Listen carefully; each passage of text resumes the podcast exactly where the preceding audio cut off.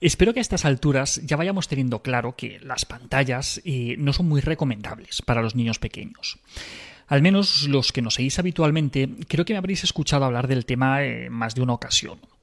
Poco a poco, madres y padres vamos entendiendo el problema y vamos intentando cumplir las recomendaciones, pero ¿qué pasa con el entorno? ¿Qué hacemos con los abuelos, con los tíos o, peor aún, con los coles que deciden enchufar a nuestros hijos a las pantallas? Vamos a ver. Como os decía, que está ya bastante claro que, que las pantallas no son recomendables para niños pequeños. Hay bastante acuerdo en que deberíamos evitar totalmente la exposición a la televisión y a otras pantallas por debajo de los dos años, y que deberíamos limitar mucho su exposición al menos durante toda la etapa de educación infantil. La Academia Americana de Pediatría recomienda que los padres establezcan zonas libres de pantallas en el hogar, asegurándose de que no hay televisión, ordenador o, videojuegos en los dormitorios de los niños, que apaguen la televisión durante las comidas y demás. Los niños y los adolescentes eh, deberían usar estos medios durante no más de una hora o como mucho dos horas diarias y, siempre teniendo en cuenta que sean contenidos de alta calidad y adecuados a su edad por si tenéis dudas, el juego del calamar no es para niños, ¿vale? Y tampoco lo es el exorcista, la matanza de Texas y todo eso, ¿vale? Yo lo digo y ahí queda, ¿vale? ¿Y por qué tenemos que ir con tanto cuidado con las pantallas? Pues porque los niños tienen muchas cosas más importantes que hacer, como, por ejemplo, emplear su tiempo en juegos al aire libre, juegos activos, lectura, aficiones, utilizando su imaginación en situaciones de juego libre, ¿de acuerdo? Si queréis más información sobre, sobre los efectos de la exposición a, pantallas en la salud, os dejo abajo en los comentarios el enlace a, a un artículo que escribimos hace tiempo sobre, sobre este tema y ahí lo vais a ver súper claro. Pero a veces pasa, demasiadas veces, pasa, vaya, que, los padres estamos haciendo el pino puente para, para, intentar cumplir con las recomendaciones, pero nuestro entorno no nos lo pone nada fácil.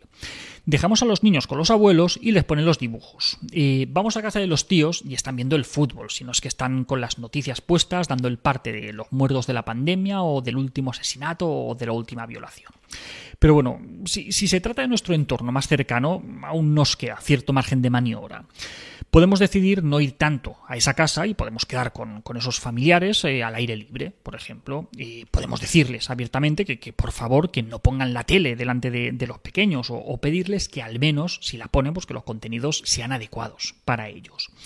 Pero, ¿qué pasa cuando las pantallas nos vienen dadas desde el propio colegio? Este vídeo lo grabamos a raíz del mensaje de, una madre que nos escribió un poco agobiada porque su hijo de tres años acababa de empezar el cole y se encuentra con la sorpresa de que tienen en clase tablets a su alcance para jugar a juegos educativos. Que a esta edad ya subían al aula de informática y que además les ponían dibujos en el almuerzo y luego en el comedor.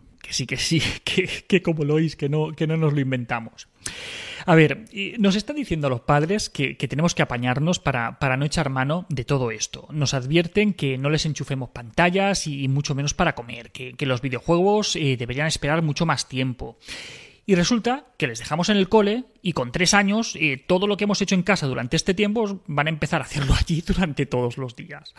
A ver, no sé si soy yo, pero no, no le veo mucho sentido a todo esto.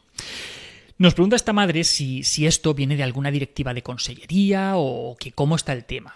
Pues a ver, la, la, verdad que no lo sabíamos, así que hemos preguntado a un orientador escolar y a una directora de colegio. Y, y por lo que nos dicen, pues parece que no hay ninguna normativa al respecto cada centro tiene su, su, PEC, el proyecto educativo de centro. Y ahí hay unas líneas bases en las que se acuerda el enfoque que se les va a dar a estos dispositivos, como los usos, los repartos y los tiempos. Estas cuestiones se suelen tratar en la Comisión de Coordinación Pedagógica o la COCOPE, como, como, lo llaman en los coles. Y se suele recomendar que el uso que se le dé a estos dispositivos sea pedagógico y no recreativo que se haga en base de las necesidades de, de cada alumno, que, que se enfoque a, explicarles las plataformas de consellería y los programas básicos de, de ofimática y todo este tipo de, de aplicaciones. A ver, hasta aquí eh, parece todo correcto, porque, a ver, que, que estamos en el siglo XXI, que, las TICs está ahí y habrá que introducirlas en algún momento y tal, pero no sé si infantil con tres años es el momento, no sé si es realmente necesario. Y aparte, como en todo, que habrá quien lo emplee mejor y habrá quien lo emplee peor. Lo que no parece que tenga mucho sentido es ponerles dibujos a los niños para almorzar y para comer, y, además, eh, con tres años, dejarles tablets para que, para que jueguen. ¿vale? Esto parece más bien una pérdida de oportunidad para hacer otras cosas y, una fuente de, de conflictos, realmente. ¿Y qué podemos hacer? Bueno, pues siendo que esto es algo que, por lo que nos dicen, se decide a nivel de cole, pues habrá que hacer ruido a ese nivel. ¿Y cómo lo podemos hacer?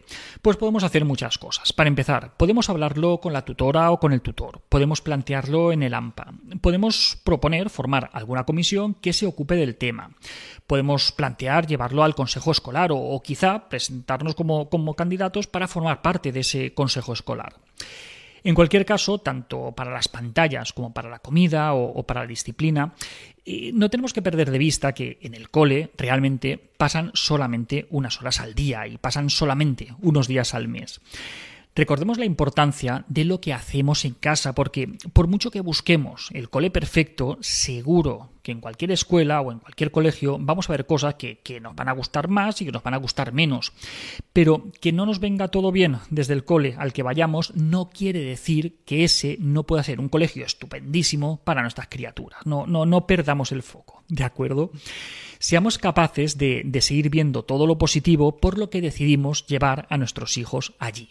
Así que, con las pantallas, ojito, y si creemos que en nuestro centro educativo se están pasando o que el uso que les dan no es el recomendable por consellería, pues podemos tratar de hacer algo. Y hasta aquí otra píldora de psicología. Si os ha gustado, podéis ayudarnos compartiéndola, ya lo sabéis, y tenéis muchos más vídeos y muchos más artículos en el canal de YouTube y en albertosoler.es.